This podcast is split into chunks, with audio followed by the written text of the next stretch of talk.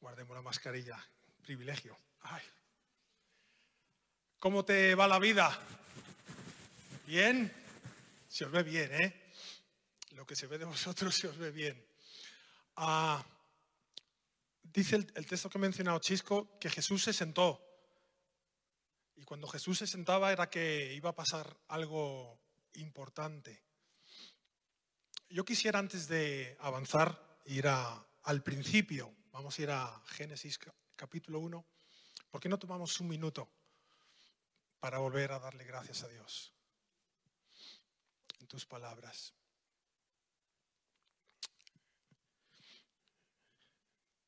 Gracias, Jesús.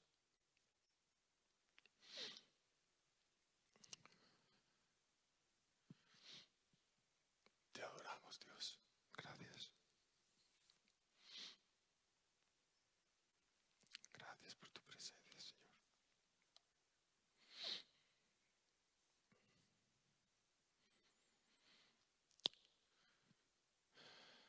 Gracias. Qué bueno eres, Señor. Gracias. Gracias.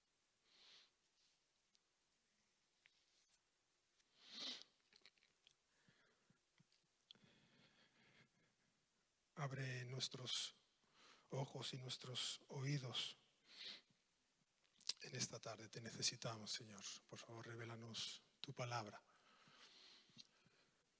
Gracias, Dios, por amarnos tanto. Gracias, Jesús. Muy bien. Hay que empezar por el principio, eso me enseñaron. Y a veces uno tiene las ganas de... Yo, yo soy de los que cuando compran algún aparato o algo de esto, el manual de instrucciones ya sabes dónde se queda, ¿no? Esto lo montamos, eh, ¿cómo es? De aquella manera. En el principio creó Dios los cielos y la tierra, y la tierra estaba desordenada y vacía. Las tinieblas estaban sobre la faz del abismo y el Espíritu de Dios se movía sobre la faz, sobre la superficie de las aguas.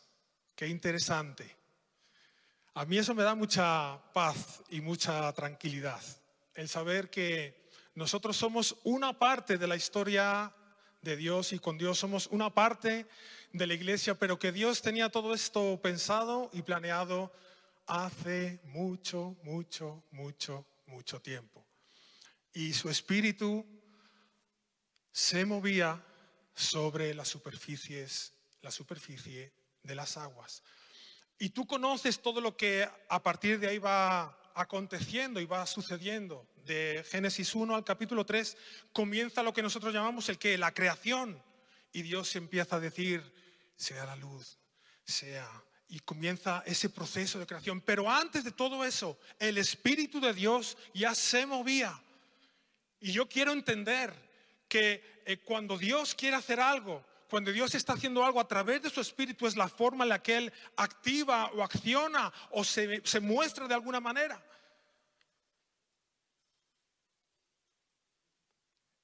El Espíritu de Dios se movía sobre la superficie de las aguas y comienza a ordenarse las cosas. Hemos estado hablando estas dos semanas anteriores de lo que eso significa para nosotros hoy, año que 2021, superando una pandemia, en medio de una situación en la cual tenemos que agarrarnos a Dios más que nunca, tener confianza en sus promesas y saber que Él está en control. Y para eso el Señor nos dio el que el Espíritu Santo. Rebeca habló de eso hace dos semanas. El domingo pasado, Emanuel nos habló acerca de todas esas peculiaridades, acerca de cómo el Espíritu Santo a través del fuego puede iluminarnos, mostrarnos todo lo malo que está en nosotros y, y hacer ver esa necesidad que tenemos de Dios. Y tenemos que seguir en esa línea. Y yo en todas estas semanas atrás pensaba, igual la manera más fácil que tenemos de ver cómo obra el Espíritu Santo en la vida del que no cree. ¿Hay alguien que no cree aquí?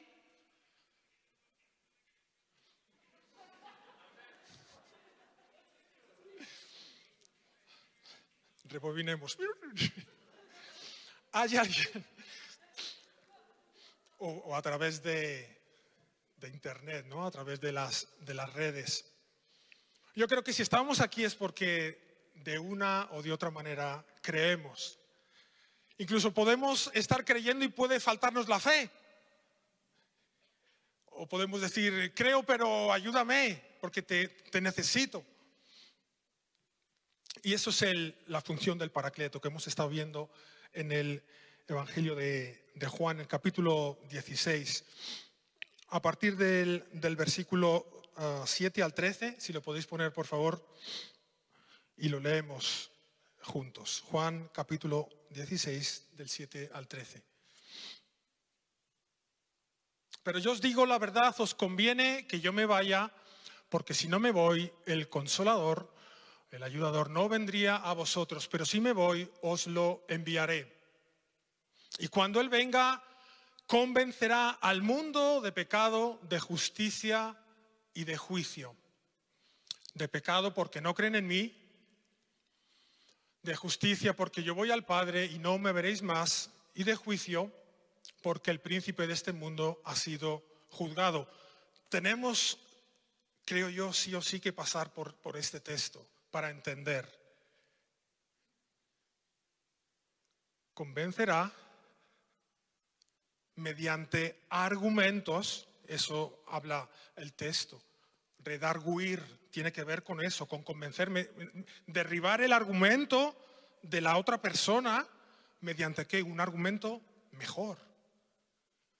Y dice que Él vendrá para hacer precisamente esto, convencer al mundo de pecado o de verdad, de justicia y de juicio. ¿Qué es todo esto? ¿Qué es todo esto? Bueno, sabemos que cuando está hablando del mundo no está hablando de la tierra. El planeta azul en el cual estamos depositados es otra cosa. El mundo es el sistema que nosotros hemos creado, construido, el sistema económico, el sistema judicial, el sistema de educación. Todo esto significa el mundo. Y el Espíritu Santo viene en este tiempo en el cual nosotros estamos para ayudarnos, porque Él convencerá de, justicia, de, verdad, de pecado, de justicia y de juicio. Esto no es una acción en contra del hombre. Esto me parece importante. O sea, Dios no está en contra nuestra, Dios está a nuestro favor. ¿Por qué? Porque Él nos ama. Desde el principio hasta el final, Él nos ama. Y esto de que Él nos ama no es tan siquiera el amor que nosotros podemos ejercer. La Biblia también nos habla acerca de eso, que a veces nosotros podemos hacer buenas cosas. Él es todo amor. Nosotros podemos tener actos de bondad, pero Él es todo amor. Dios es amor. Él no puede dejar de amarnos, ni puede amarnos menos, porque así es Él. Esa es su, su naturaleza y su decisión, su compromiso. Entonces no es un, juicio, no es una situación de acusarnos en nuestra conciencia. Es un testimonio por su presencia para hacernos ver lo que está bien y lo que está mal. Para distinguir lo bueno de lo malo. No es para acusarnos, es más bien para mostrarnos por el testimonio de su presencia aquello que está bien o aquello que está mal. ¿Mediante qué? Mediante la verdad. Mediante la verdad. Mediante la verdad. Esa es, como dirían, la, plomada perfecta, el, peso perfecto, la, la viga central, la roca imprescindible, la verdad, que es Cristo. Entonces, mediante ese testimonio es que Él que quiere hacer, convencer, convencer. Ese es su argumento. Y créeme que no hay otro mejor.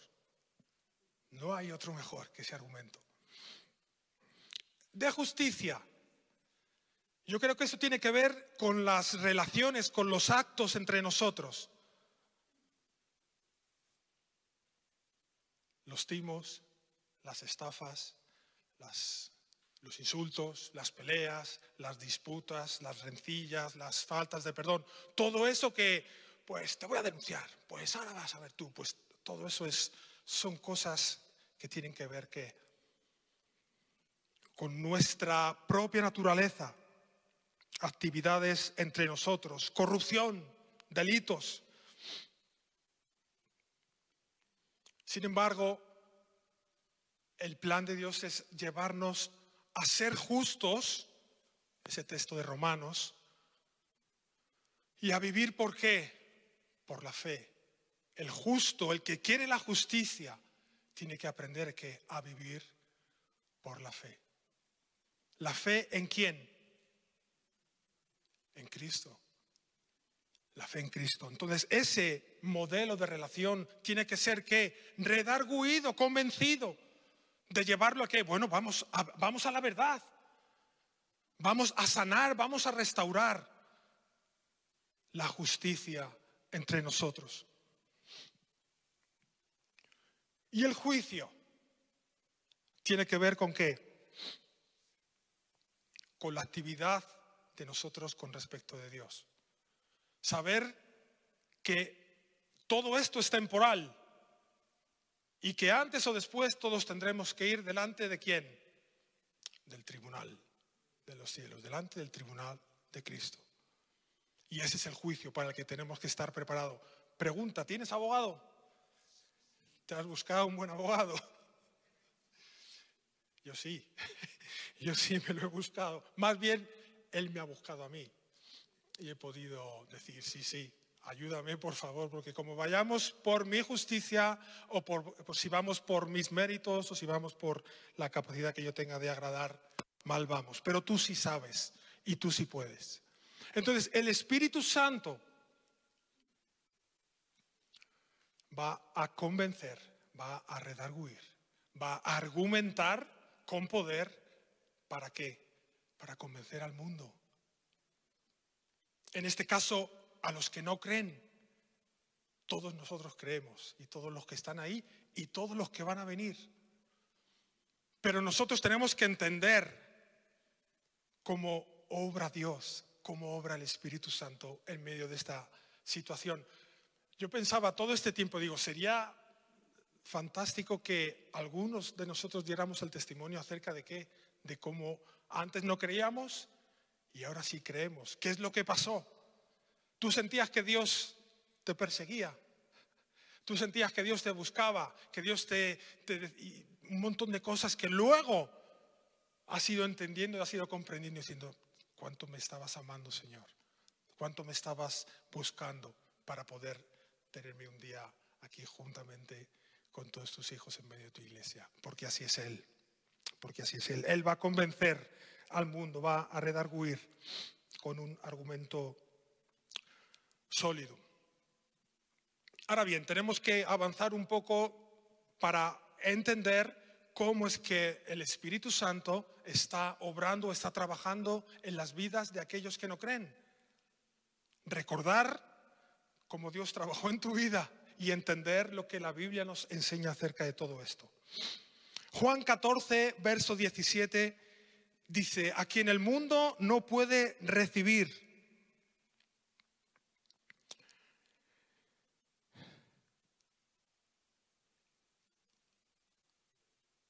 hay una barrera.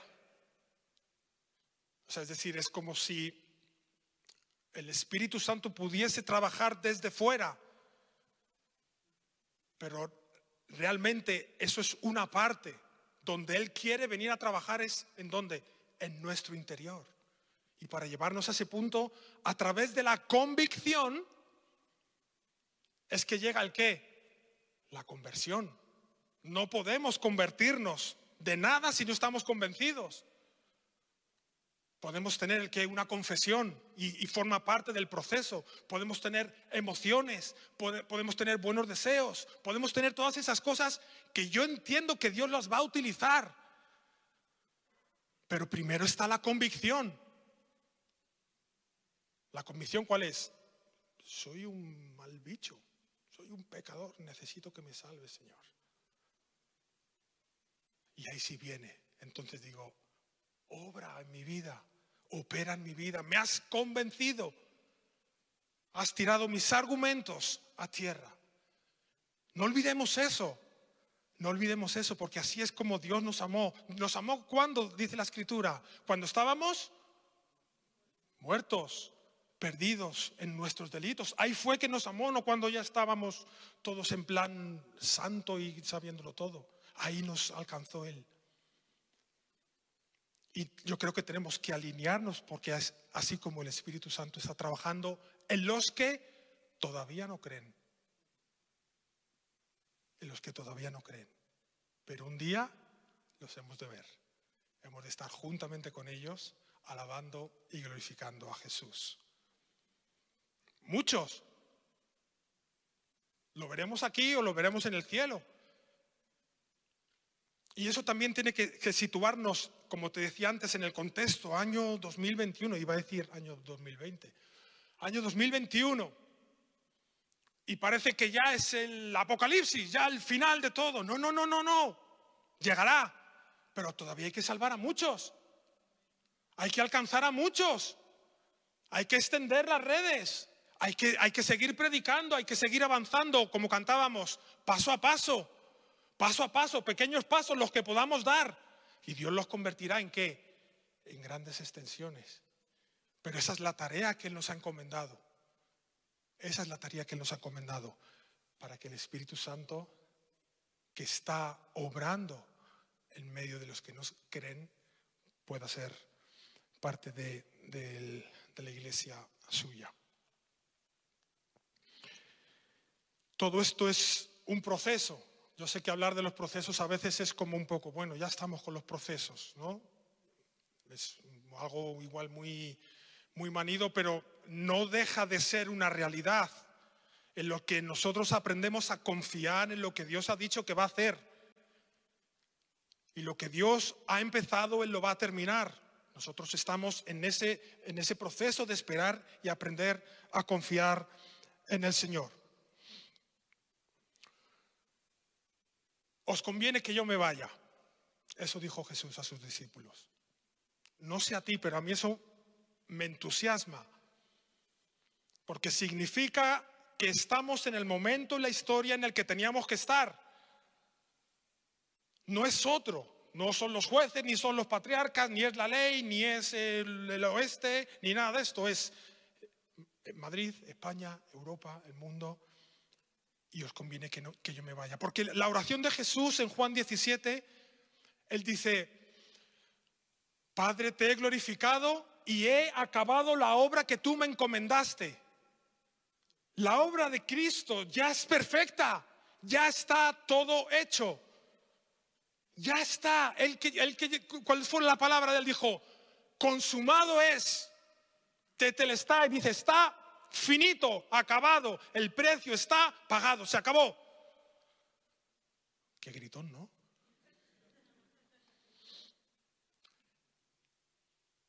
Pero os conviene que yo me vaya para que aprendamos a trabajar y a colaborar en el Espíritu Santo, porque Él está obrando, convenciendo al mundo. Tipos de no creyentes tengo puesto aquí en mis notas.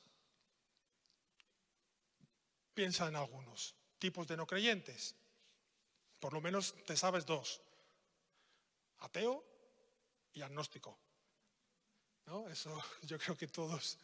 Ateo es el que no cree que Dios exista y el agnóstico es el que no cree porque no se puede demostrar.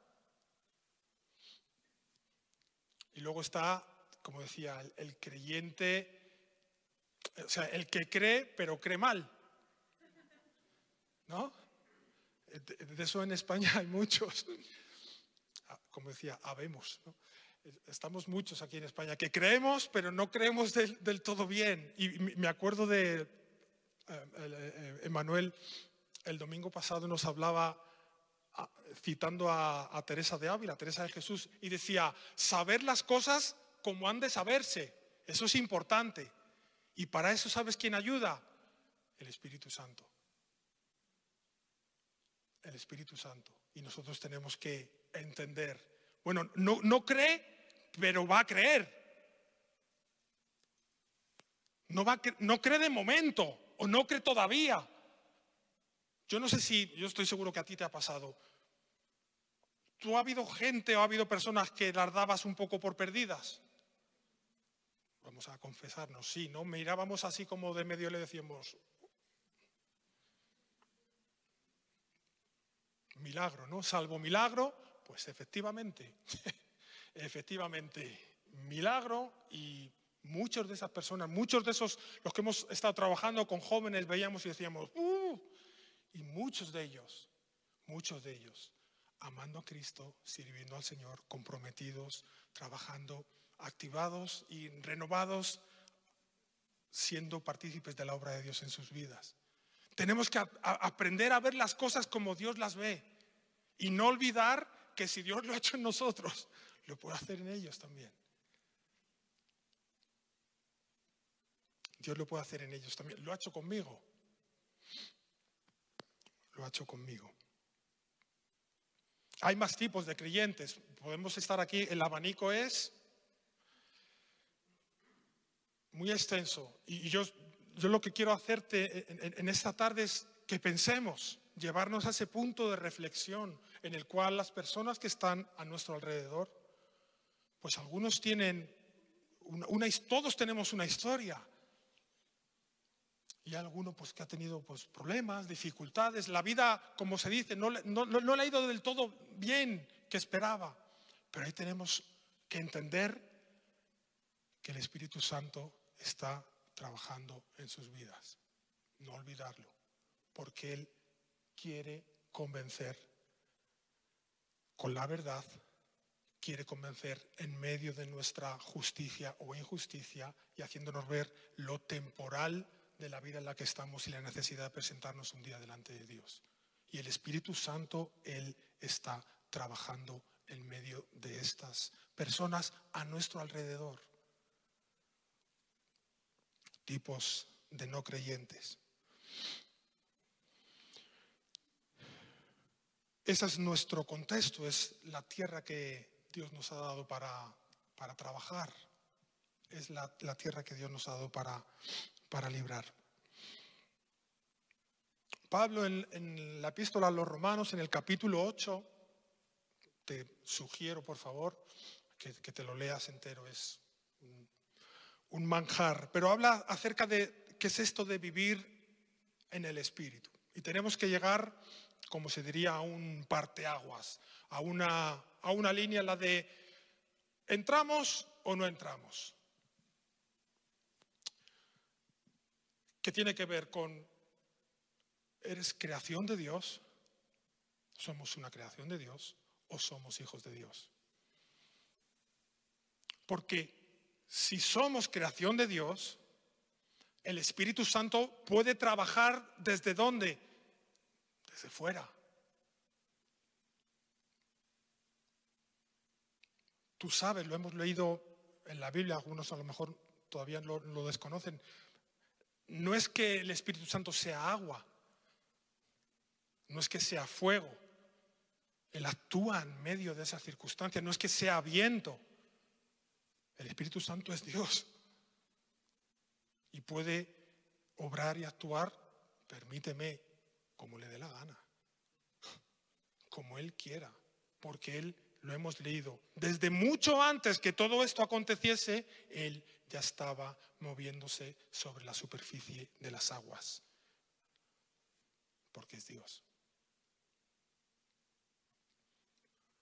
Entonces Él es como un viento que nos, impulsa, que, que, sopla a nuestro alrededor. Es como un fuego que nos quiere llevar a dónde? ¿A dónde nos va a llevar el Espíritu Santo? A Cristo. A Cristo. A Cristo. A que pongamos la cruz de Cristo, a que pongamos la obra de Cristo en el centro de nuestro corazón. Esa es su misión. Eso es lo que Él va a hacer. ¿Cómo obra el Espíritu Santo en medio de los que no creen? Para que crean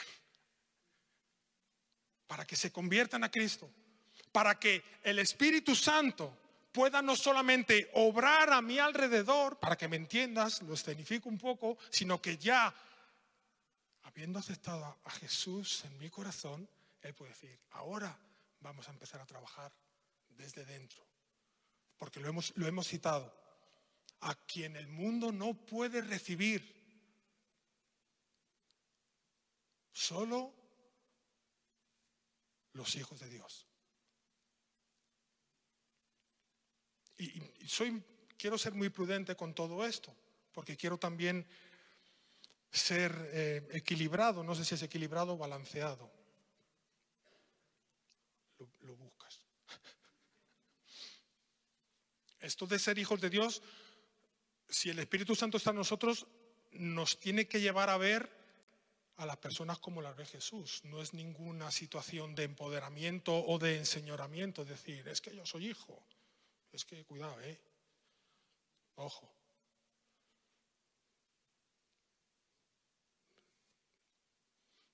Si me amáis, guardad mis mandamientos. Si me amáis, guardad mis mandamientos. Entonces, en Romanos 8, como te he citado, él en el verso 1 dice, no hay ninguna condenación para los que están en, en Cristo, los que andan movidos o llevados por el Espíritu de Dios. Así comienza el versículo 1. Y luego el verso 14 dice, es una guía. Versículo 15, Él nos da testimonio acerca de la, de, la adopción como hijos por el cual podemos decir Abba Padre o Dulce Padre. Él da testimonio de que, de que somos hijos de Dios. Él da testimonio de que somos hijos de Dios. El verso 17, somos herederos y coherederos con Cristo. Y luego dice en el verso 22 y el, versículo 26, él habla ahí acerca de los gemidos indecibles, que a mí me, parece muy interesante. Porque dice que la, la, propia creación gime con dolores de parto, esperando el que, el día de la redención, porque la obra de Cristo es completa y es perfecta. Él va a redimir y a restaurar y a rescatar todas las cosas.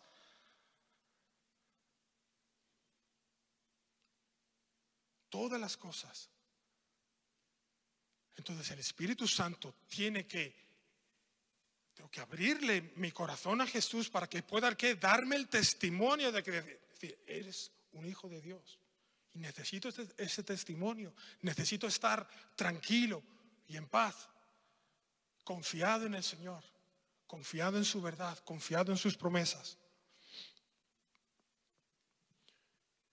Yo no sé si ¿Qué ha pasado? Estoy seguro que sí. Que hay momentos en tu vida en los que casi no sabes ni qué decirle al Señor. Oraciones que sientes que no están contestadas, situaciones en las que no eres capaz de, vencer, no eres te sientes derrotado. Y el Espíritu Santo para los hijos de Dios dice que intercede por nosotros. Y intercede en nosotros con qué? Con gemidos. Los gemidos no son palabras. Sin embargo, lo que hace en los hijos de Dios. Por eso te animo que en esta tarde no, no podemos ninguno tener ninguna duda, no deberíamos tener ninguna duda acerca de que somos hijos de Dios. El Espíritu Santo tiene que darnos ese testimonio a cada uno de nosotros en este tiempo. A lo mejor luego cuando te vayas a tu casa y tengas un tiempo de reflexión o de oración. El Espíritu Santo quiere darte el testimonio de que eres un hijo de Dios. Y comienzas a decir, Dios mío, ayúdame. No hay, no hay palabras que puedan expresar lo que está sucediendo. Y esto sabes dónde se ve muy bien yo, lo, lo he observado. Cuando como hijos de Dios nos toca pasar dramas o situaciones muy difíciles, de las cuales no estamos exentos. Sin embargo, sin embargo, encuentras una fortaleza, encuentras una paz, encuentras una claridad sobrenatural que el Espíritu Santo está al que trayendo a tu vida, a tu interior como hijo de Dios porque está intercediendo por ti, porque está rogando por ti, con gemidos eh, indecibles. Y experimentas el que hay, personas, los que para todo esto es una locura o no lo ven, hay algunos que hasta se ofenden, te dicen, ¿por qué no lloras? Y digo, pues no lo sé, ¿por qué no lloro? O sea, no, no me salen las lágrimas o a lo mejor lloro luego, pero la verdad que tengo paz. Estoy tranquilo. ¿Por qué? Porque el Espíritu Santo está dando testimonio en mi interior de que soy hijo de Dios. Quiero animarte, quiero animarte desde lo profundo de mi ser, creo que es un sentimiento y un deseo de cada uno de nosotros. No tengas duda en, en esta tarde, en este tiempo, de que eres un hijo de Dios. Eso sí, tienes que abrirle tu corazón a Jesús. Porque la misión del Espíritu Santo en el no creyente apunta a Jesús, apunta a Jesús, apunta a darle la gloria a Jesús y al Padre. Pablo en Corintios también habla acerca de todas estas cosas. Quiero ir un poco más rápido para que podamos orar y adorar al Señor. Para que podamos consolar a otros como hemos sido consolados. Habla en Primera de Corintios, Segunda de Corintios capítulo 5 que Dios nos ha encargado el ministerio de la reconciliación. Y quiero llegar a, un punto nuevo. Yo creo que el Espíritu Santo obra en la vida del no creyente a través del creyente.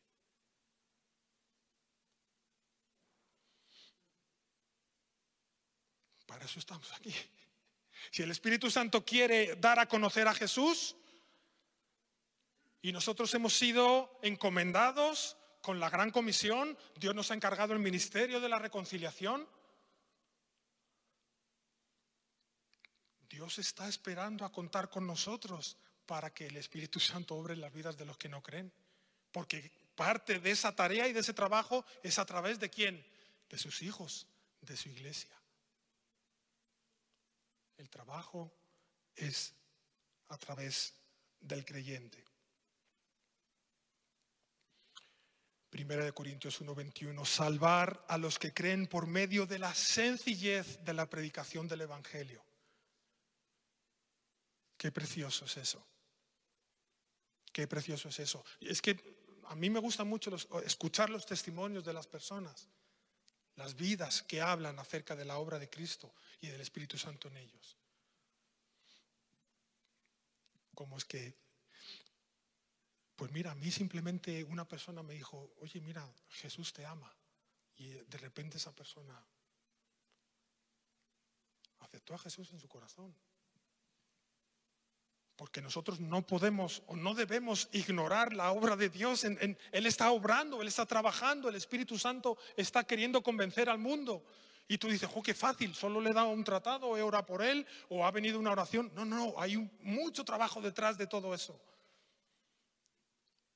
Nosotros hacemos el qué, la parte que nos toca. Porque la obra del Espíritu Santo en los que no creen, creo yo que en gran medida es a través de los que creemos. Tengo que confesarte que orando en estos días, el viernes concretamente, pues yo decía, le preguntaba al Señor, Señor, ¿y no habrá alguna historia que refleje todo esto mejor? Que seguramente pueda explicar mejor lo que, lo que yo estoy tratando de explicar con, cierta necesidad. Y entiendo que Dios me dijo, sí, la historia de Jonás habla acerca de todo esto. ¿Recuerda la historia de Jonás? todos vamos a, ya sabes al qué, ¿no? Al gran pez, ballena que se lo tragó tres días, tres noches, pero son cuatro capítulos. Trato de condensártelo mucho otra tarea más, luego por favor te lo lees. Resulta que Dios le encomienda a Jonás, a Jonás, cuyo nombre significa paloma, la traducción de su nombre. Le dice, mira, hay una ciudad que es Nínive que están fritos, están fatal, están perdidísimos. Ha llegado a mis oídos, dice el Señor, así que vete para allá a anunciarles y pedirles que se arrepientan. Y Jonás, raudo y veloz, huyó presto y muy diligentemente dice que se fue 3.500 kilómetros lo más alejado de donde Dios le ha dicho que fuera. Y se metió en el barco y dentro del barco en el que iba, para irse lejos, dice que se metió lo más escondido posible, de modo que qué? Que Dios levantó una gran tormenta, todo esto que sabemos, los marineros asustados, dice que echaron en suertes y qué casualidad, le tocó a Jonás el ver eh, que era un poco la causa y le preguntan, ¿tú a, qué, ¿tú a qué te dedicas? Dice, yo soy hebreo. Dice, yo temo a Dios. Dice, y creo que Él ha hecho los cielos y la tierra. Y dicen, tú eres la causa de... Tú eres. Luego el, capitán, hay una vez que, que me resulta hasta gracioso, le dice, levántate dormilón, el capitán del barco. Así le dice. Resultado que lo, lo tiran por la borda, toda esta historia del pez, capítulo 2, ahí es cuando Jonás ora y es muy interesante ver cómo, cómo ora y lo que él dice, no me quiero detener ahí. Resultado, termina en Nínive predicando. En Nínive se arrepienten todos, hasta el rey. Los marineros, todos que no conocían ninguno al Señor, porque dice, ellos cada uno oraban a su Dios en minúsculas y terminan reconociendo a Dios, ellos y el capitán del barco. El Espíritu Santo obrando en la vida de los que no creen, a través de una persona que no quería atender su llamado. ¡Wow! Pero al final fue y les predicó. No se sabe muy bien cómo, porque el idioma era diferente. Pues tendría un traductor o el Espíritu Santo obró en las vidas de, de los que no creen. Termino con esta historia. Y dice, Jonás se enfadó. El, capítulo 4 dice que se enfada, se va lejos de la ciudad, se sienta ahí, hay un viento que viene y Dios conoce la historia, yo lo sé, déjame pasar rápidamente sobre, dice que hace una, calabacera que le tapa la cabeza y al día, para protegerle y al día siguiente manda un gusano para que se caiga. Y Dios le dice, o sea, tú no has trabajado en nada de esto que yo he hecho y todavía te estás quejando. Dice, no podré yo tener misericordia de ciento, no sé si dice 120 o 150 mil personas que hay en esta ciudad que no saben distinguir dónde tienen la mano derecha de la mano izquierda. No podré yo tener misericordia de ellos.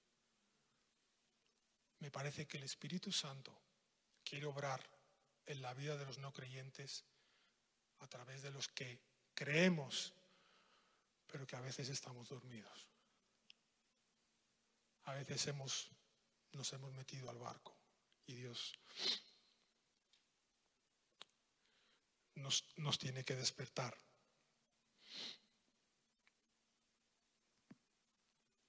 Pregunta, ¿cómo crees que será el cristiano del futuro?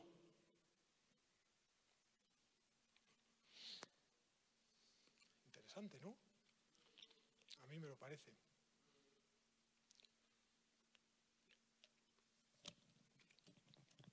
O sea, es decir, aquellos que no creen todavía, pero mañana van a creer. Quiero citar eh, a Karl Rahner, o Ranger, no sé cómo se, dice bien, es un teólogo alemán que en 1980, él ah, tiene estudios acerca de la gracia, dice lo siguiente. El cristiano del futuro tiene que tener un valor extraordinario para tomar una decisión personal en solitario, en contra de la opinión pública.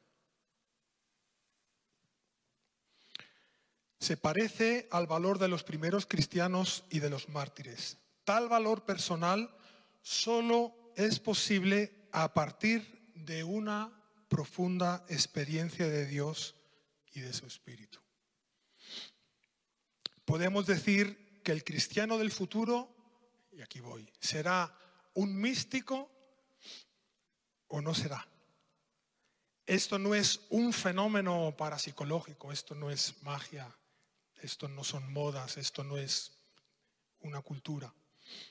Será una auténtica experiencia existencial en el interior a través de la fe.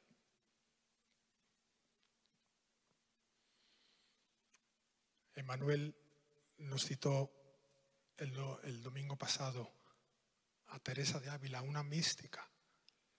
Esto no es algo raro. ¿Qué quiero decir con esto? Que yo creo que tenemos que acostumbrarnos más a tener una experiencia con el Espíritu. Porque es lo que nos va a transformar. Esto no se trata solamente de un debate intelectual, creo yo. Que si hay que argumentar, se argumenta. Se, trata de una, un conocimiento acerca de Jesús y un reconocimiento en el interior que tiene que ver con una existencia profunda en nuestro interior. ¿Por qué? Porque todo lo demás va en contra. Porque en otros tiempos casi era, podía ser hasta obligado, aunque te importase tres pepinos, pero hoy no. Hoy, si tú dices que eres cristiano, en determinados momentos ya te están mirando mal. Entonces necesitas el que una convicción profunda en el interior. El Espíritu Santo necesita fluir.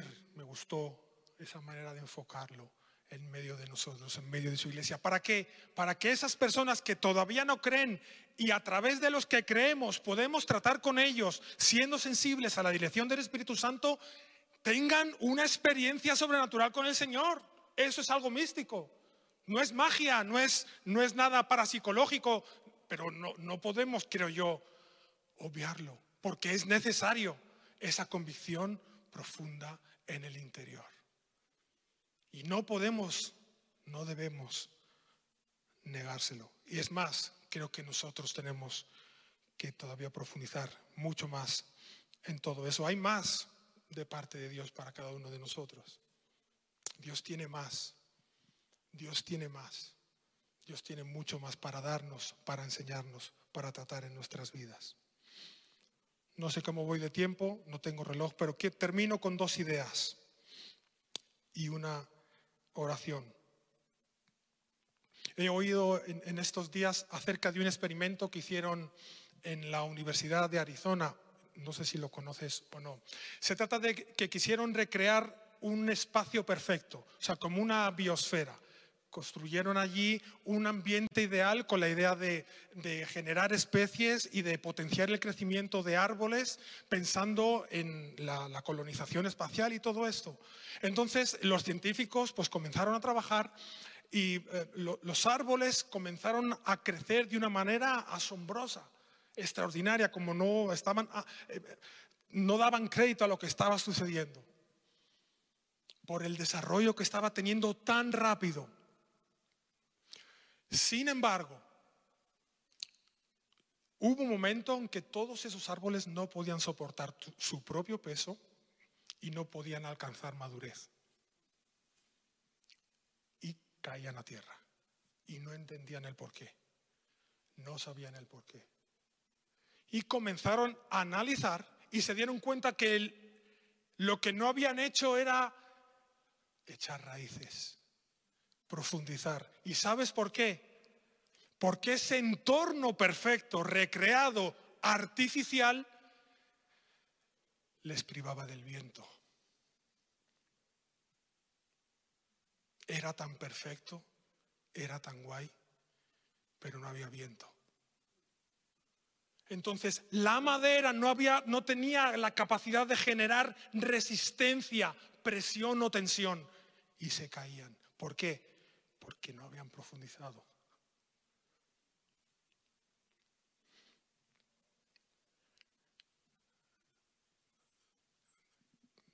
No quitemos el viento del Espíritu Santo en nuestras vidas.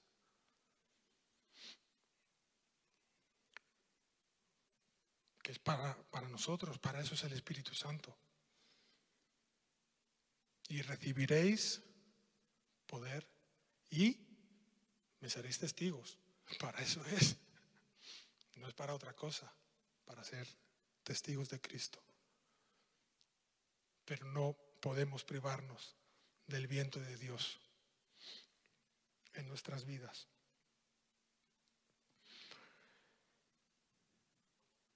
Seguro que has hecho en tu casa o en el colegio, o lo has visto hacer, el experimento este con el aceite y el agua. Si me podéis ayudar, por favor. ¿Sabes de lo que te estoy hablando? ¿Sabes que el aceite y el agua, qué pasa? No se mezclan, ¿no? ¿Lo has hecho el experimento? ¿Lo has visto hacer? Bueno, vamos a ser un poco quisquillosos. Sí se mezclan. Lo que pasa es que no permanecen mezclados. Si tú los agitas, si tú los mueves, sí se mezclan el aceite y el agua. Aceite ya sabes por dónde voy. El Espíritu Santo. Nosotros somos el agua. Dicen que un 80%, yo creo que ahora menos. 60%, 20% Coca-Cola. Pero no se mezclan. ¿Por qué? Porque tienen eh, su compuesto molecular es diferente. Porque un un litro de agua pesa un kilo, un litro de aceite pesa aproximadamente 700 gramos. Son diferentes. Sin embargo, si hay movimiento, si están mezclados. Aunque cada uno mantiene su propia sustancia, aunque el Espíritu Santo esté en nuestro interior, sigue siendo el Espíritu Santo, sigue siendo Dios, no es de mi posesión. Es una necesidad. Es, una gracia extendida de Dios para mi vida. Para, ¿Sabe para qué? Para que me vaya bien. Para que aprenda a hacer las cosas, para que aprenda a conocerle. Y hay otra manera de que el aceite y el agua permanezcan unidos. ¿Sabes cómo es? Poniendo jabón, poniendo un poco de detergente, marca Jesús. que lo limpia el qué? Lo limpia todo. Si ese tercer ingrediente está con el aceite y el agua, pueden convivir perfectamente. Pueden convivir perfectamente. Cada uno respetando su propia naturaleza.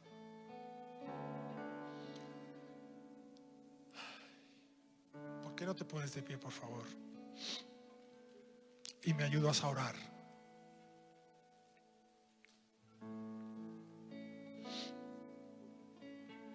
Sabes, Dios es tan bueno. Es extraordinariamente bueno. Yo creo que tenemos que aprovechar mucho la oportunidad de poder abrir nuestro corazón a Dios en este tiempo. Comienza a adorarle, por favor. Comienza a hablarle en tus palabras.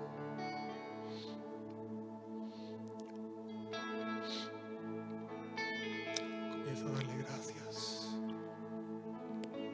Oh Espíritu Santo, fluye.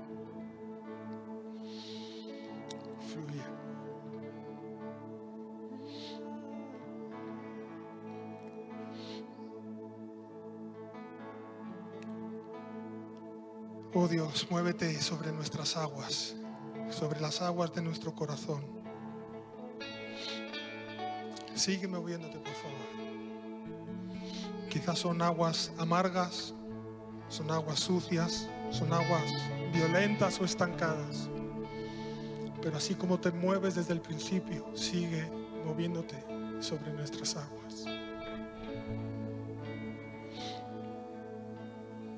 Oh viento de Dios, oh Espíritu Santo, sacude nuestra vida. Sopla como tú quieras, si quieres soplar como un viento recio, quieres hablarnos de una forma apacible, tú eres el que sabes hacerlo. Pero no permitas que no profundicemos, que no tengamos raíces en ti profundas. Oh Espíritu Santo. Agítanos para ser como ese árbol plantado junto a corriente de aguas de reposo, que da su fruto a su tiempo y su hoja no cae y todo lo que haga prosperará. Oh,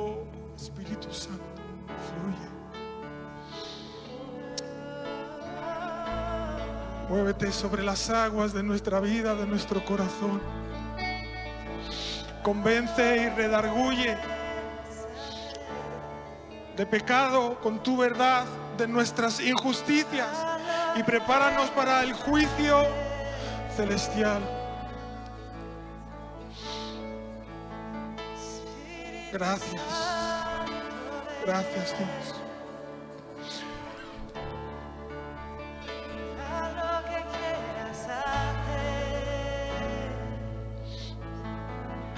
Perdona si nos comportamos como Jonás y eludimos nuestra responsabilidad, pero a pesar de eso tú eres capaz de salvar a los que haya que salvar, porque tú eres Dios soberano, fuerte, Dios todopoderoso, que amas y no dejas de amar, porque así eres tú.